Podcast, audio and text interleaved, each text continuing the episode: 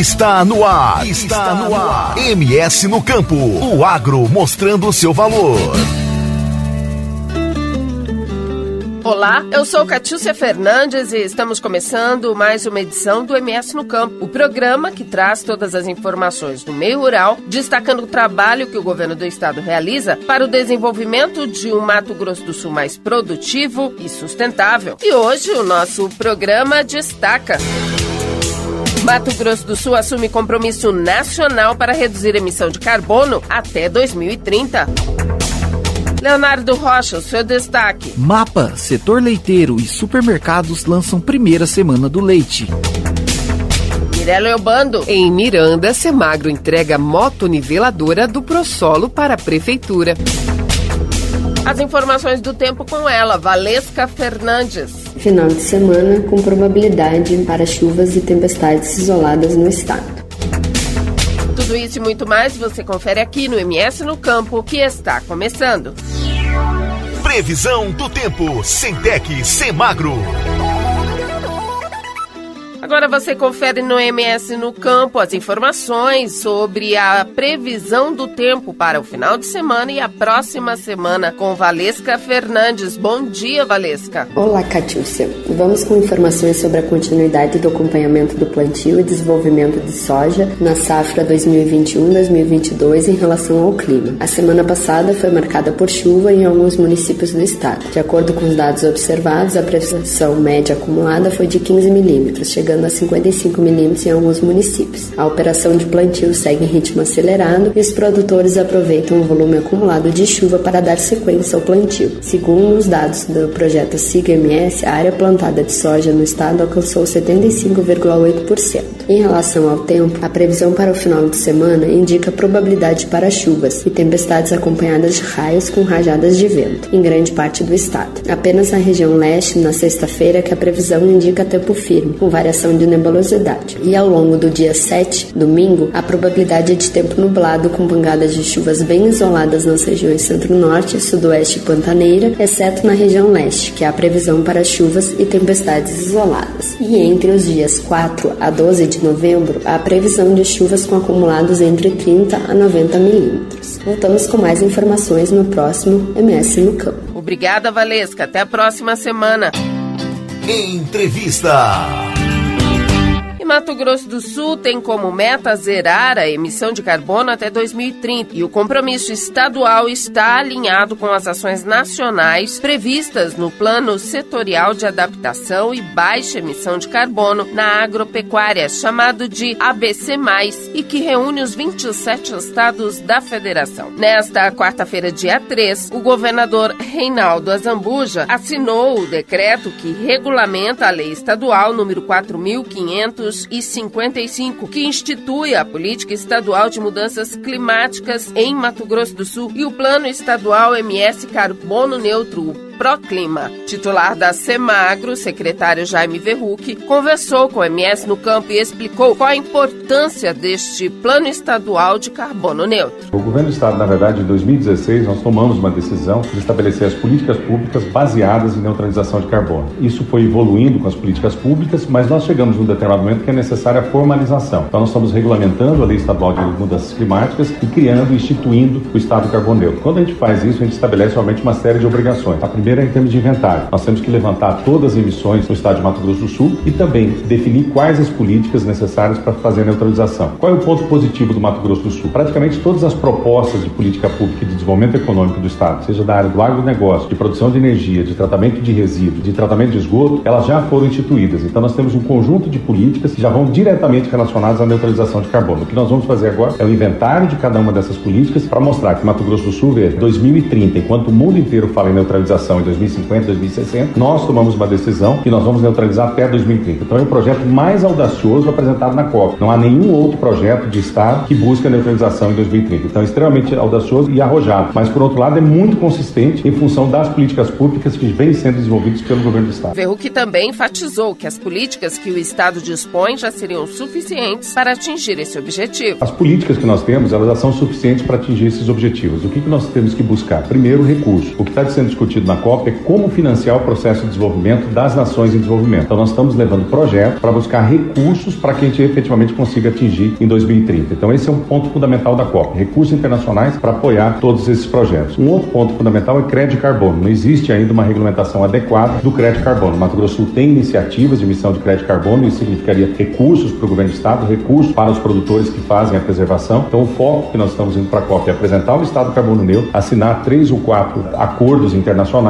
mas principalmente também buscar apresentar projetos que a gente possa trazer recursos para o Mato Grosso do Sul, como é o caso do Taquari. Nós vamos apresentar o projeto do Rio Taquari, já apresentamos para o R20, que é uma fundação internacional, e novamente vamos apresentar para buscar recursos. Aí, além disso, o Mato Grosso do Sul tem um projeto que é um projeto referência que está sendo apresentado na COP, que é o Ilumina Pantanal, e que é um projeto de caráter social, energia renovável, ele está no escopo das energias renováveis, e ele vai ser apresentado como uma referência mundial de como se implantar sistema de energia solar, gerando benefício social e também redução das emissões. No ranking de ações para o meio ambiente, Mato Grosso do Sul tem uma enorme diversidade de projetos já implementados. Jaime Verruc explica que já está em criação, inclusive, um selo de neutralização em especial para os produtos do Pantanal. Existe, obviamente, um ranking estadual de emissões. Nós somos o 12 estado, então é isso que nós temos que mitigar. Mas quando nós olhamos para as ações, e aí é pela diversidade, o que a gente percebe em muitos estados é uma colocação em alguns pontos. Nós temos, para mudança de uso de solo, nós temos programas específicos. Para pecuária, nós temos o programa de pecuária sustentável e orgânica específico. Quando a gente fala em esgoto, é o único estado que tem uma PPP de universalização de esgoto. Isso é importante. Quando a gente fala sobre toda a questão da energia solar, nós temos um programa específico de redução tributária. Nós temos um programa de CMS ecológico, quer dizer, incentivo tributário para que se adote ah, atividades limpas, vamos chamar assim, no âmbito dos municípios. Então, qualquer situação, poder público, que essa é uma grande discussão. Nós temos uma PPP em andamento para energia solar, para produção de energia para todo o poder público, ela está já em andamento. Então, em cada um dos segmentos,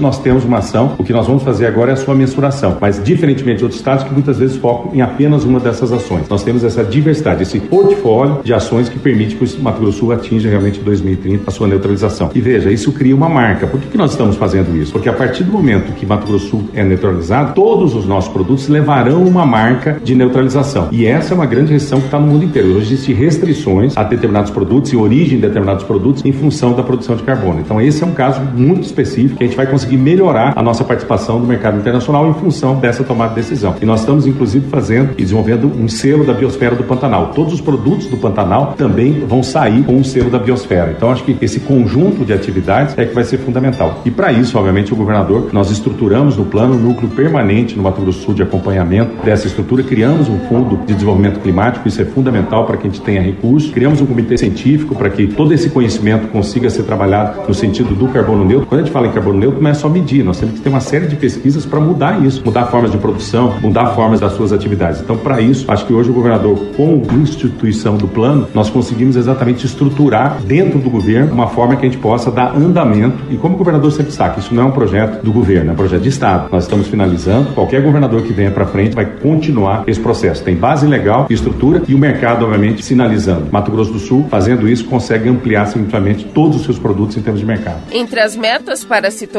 um estado carbono neutro em 2030 estão a adoção de práticas de recuperação de pastagens degradadas, sistemas de plantio direto, integração em qualquer nível, ampliação de florestas plantadas, adoção de bioinsumos, adoção de sistemas irrigados, manejo e registro de produção animal e a ampliação da intensificação da terminação intensiva de bovinos. MS no Campo. A segunda etapa da campanha de vacinação contra a febre aftosa de 2021 teve início na segunda-feira, dia 1. Nesta etapa deverão ser vacinados cerca de 9 milhões de cabeças em todo o estado. Na região do Planalto, a vacinação é obrigatória para animais até 24 meses entre os dias 1 e 30 de novembro. E o registro da vacinação deverá ser realizado pelo produtor no sistema informatizado da Iagro através do portal GAP no período de 1 de novembro a 15 de dezembro. Já no Pantanal, os optantes pela etapa de novembro devem vacinar todo o rebanho entre 1 de novembro e 15 de dezembro e registrar a vacinação entre 1 de novembro e 31 de dezembro. Para ambas regiões, a aquisição da vacina está liberada nas revendas cadastradas. As vacinas devem ser mantidas entre 2 e 8 graus, desde a aquisição até o momento da utilização, incluindo o transporte e a aplicação já na fazenda. Devem ser usadas agulhas novas para a aplicação da dose de 2 ml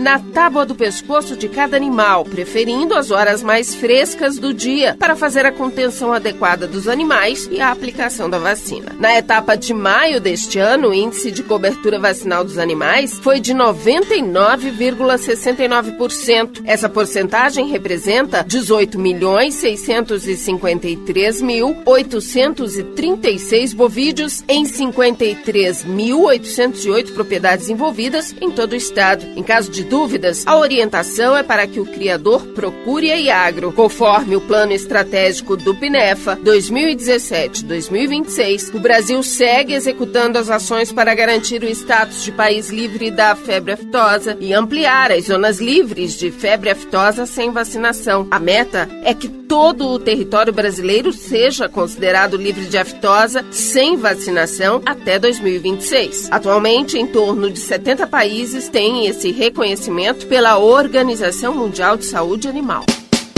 MS no Campo. E no próximo bloco, você vai conhecer as ações do programa ProSolo no município de Miranda e também tem informações sobre a Semana do Leite. Voltamos já. Cotação. O preço da arroba do boi gordo teve alta de 4,32% em São Paulo, sendo comercializada nesta sexta-feira a R$ 267,75. Em Belo Horizonte, em Minas Gerais, o preço da arroba do boi gordo está estável, com venda a 258 reais. Em Goiânia, Goiás, a arroba do boi gordo é vendida a 252 reais, e em Cuiabá, Mato Grosso, a R$ 248. O preço do quilo do frango congelado teve queda de 0,5%. 0,64%, sendo comercializado em São Paulo a R$ 7,76. Já o quilo do frango resfriado teve redução de 0,49% no valor e é vendido a R$ 8,07. O preço da carcaça suína está estável em São Paulo, com venda a R$ 9,41 o quilo.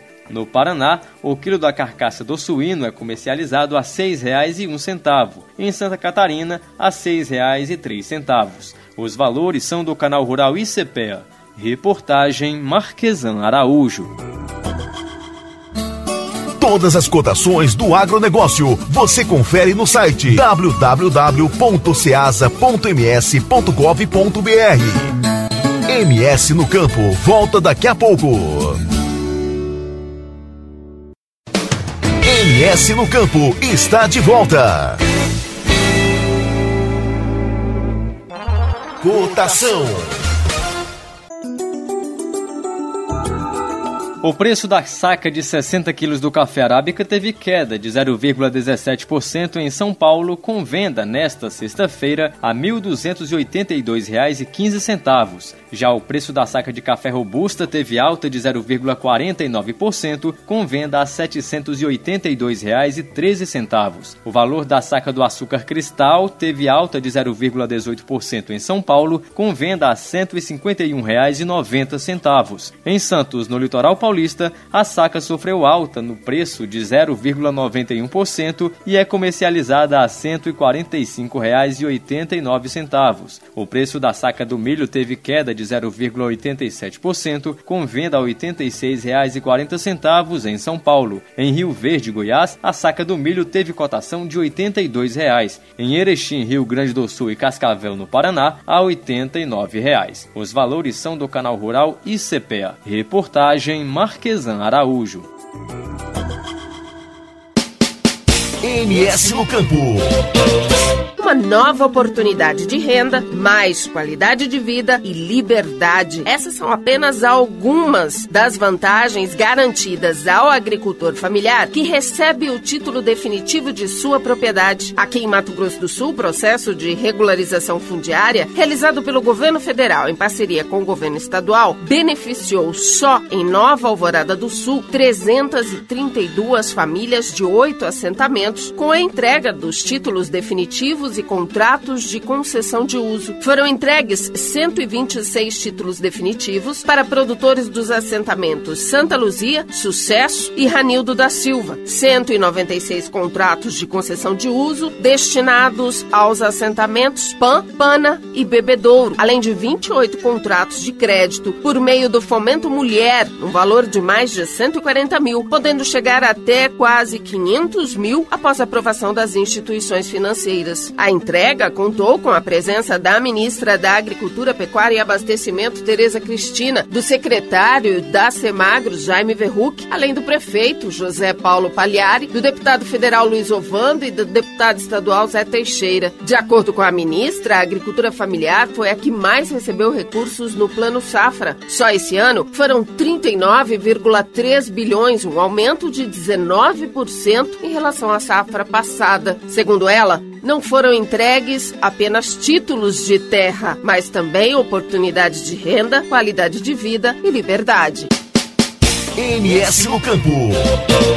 Em Miranda, Semagro entrega moto niveladora do programa ProSolo para a Prefeitura. Mirelle Obando, como essas máquinas serão utilizadas lá na região? O maquinário, Catiúcia, que é proveniente do Plano Estadual de Manejo e Conservação do Solo e Água, ProSolo, foi disponibilizado para uso em ações de manejo e conservação de solo e água, além de ações de recuperação ambiental em áreas afetadas. O secretário adjunto da Semagro, Ricardo Sena, acompanhou acompanhou o governador Reinaldo Azambuja na entrega de uma moto niveladora ao prefeito Fábio Florença. Sena ressaltou a importância do plano, que surgiu a partir de uma demanda em meados de 2018. Em 2018, o Mato Grosso do Sul foi destaque negativo, inclusive na imprensa nacional. Isso aconteceu por conta do excesso de chuvas em janeiro de 2018, que provocou aquele turvamento nas águas ali da região de Bonito e Serra da Bodoquena. Imediatamente, o governo de estado, por meio da da Semagro, fez uma reunião com o trade turístico, com a Graer, enfim, com todos os parceiros, com a GESU, e nós chegamos à definição, tecnicamente, e aí a importância da técnica, da ciência, de que era fundamental fazer um programa de manejo e conservação de solo e água ali naquela região. Então nós começamos fazendo lá no Rio Formoso, Rio da Prata, no Rio Mimoso, e agora estamos ampliando para outras bacias. Criamos agora o programa estadual de manejo manejo conservação de solo e água, que é o ProSolo. Esse programa agora se estendeu também para a bacia do Rio Paraná. Ricardo destacou que com o programa, toda e qualquer atividade de manejo de solo deverá observar uma série de medidas. Toda e qualquer atividade que vai envolver o manejo do solo, fazer curva de nível, retenção de água, bacias de contenção. Nas estradas e sinais você também ter as bacias de contenção de água, implantação, elevação do leito da estrada, para evitar que essa água que é carreada quando chove para o leito dos rios que chegue nos rios e provoque esse turvamento e provoque aí a sedimentação e até assoreamento dos rios. Então o programa ProSolo, ele vem para favorecer a nossa biodiversidade, para garantir a preservação das áreas de proteção permanente, para garantir as nossas nascentes. Ricardo destacou ainda a preocupação do governador Reinaldo Azambuja com as questões ambientais. Sem dúvida nenhuma, a gente pode dizer que o governador Reinaldo Zambuja tem uma das maiores preocupações com a questão ambiental. Não é à toa que nós estamos indo com o secretário Jaime Verruc para a COP26 mostrar com orgulho aquilo que o Mato Grosso do Sul está fazendo pelo meio ambiente. Com certeza, Reinaldo Zambuja é o governador que mais fez pelo meio ambiente do Mato Grosso do Sul. O ProSolo busca o desenvolvimento sustentável, gerando riquezas, qualidade de vida e conservação dos recursos naturais através da conjugação da parceria de setores público e privado. A partir de uma política estruturante, o governo do estado espera a adoção de boas práticas de produção e sustentabilidade. Volto com você, Catiúcia. Obrigada, Mirelle. Até a próxima semana. MS no Campo. O Ministério da Agricultura, o setor leiteiro e os supermercados lançaram a programação da Semana Nacional do Leite. Entre os objetivos da campanha está a aproximação entre o produtor e a comunidade. É isso, Leonardo? É isso mesmo, Catiúcia. Foi exatamente o que a ministra Tereza Cristina reforçou durante o lançamento da campanha Leite e Derivados, alimentos que fazem o Brasil crescer, na última quarta-feira, dia 3. Segundo ela, além de mostrar os benefícios nutricionais do leite, a campanha tem como objetivo apresentar para quem mora na cidade o trabalho do produtor rural. Às vezes a criança conhece só a caixinha, mas não sabe de onde veio, não sabe que alguém acordou cedo, que alguém apartou o bezerro da vaca, que alguém tirou o leite, que alguém pôs no refrigerador, que alguém buscou, que alguém entregou e que depois a indústria transformou e aí chegou no supermercado. Então, é muito importante que essas campanhas, essa semana seja educativa em todos os aspectos. Com produção de 34 bilhões de litros de leite por ano, o Brasil se destaca como o terceiro maior país produtor do alimento e seus derivados do mundo. Atualmente, 99% dos 5.570 municípios brasileiros são produtores de leite e entre os mais de um milhão de produtores nacionais, a maioria é da agricultura familiar. O leite é fonte de nutrientes, de cálcio, proteína e de renda e movimenta mais de 100 bilhões ao ano, gerando mais de 4 milhões de empregos no campo e na indústria. A produção é responsável pelo sustento de diversas famílias do campo e geração de riqueza para a economia do país. Os produtores brasileiros também são apreciados no exterior. México e China abriram seus mercados para o leite e seus derivados, sendo que o primeiro embarque para o país asiático em leite em pó se deu em outubro de 2021. Volto com você, Catiúcia. Obrigada, Leonardo Rocha. Até a próxima semana. MS no Campo. E esta edição do MS no Campo chega ao fim. Lembrando que você pode nos ajudar a construir o próximo programa. Basta encaminhar suas dúvidas ou sugestões para o nosso e-mail msnocampo2017@gmail.com. Ou, se preferir, você pode entregar a sua contribuição nos escritórios da Iagro e da Graer de seu município. O MS no Campo desta semana também está disponível no portal de notícias do Governo do Estado, ms.gov.br, ou através dos aplicativos de celular Rádiosnet e CX Rádio. É só procurar por MS no Rádio. Eu sou Catiúcia Fernandes e volto na próxima semana com mais uma edição do MS no Campo. Até lá! Termina aqui, MS no Campo. Uma realização do governo do estado de Mato Grosso do Sul. Produção, reportagem e apresentação: Catiúcia Fernandes. Edição: Fernando Blanc. MS no Campo volta na próxima semana.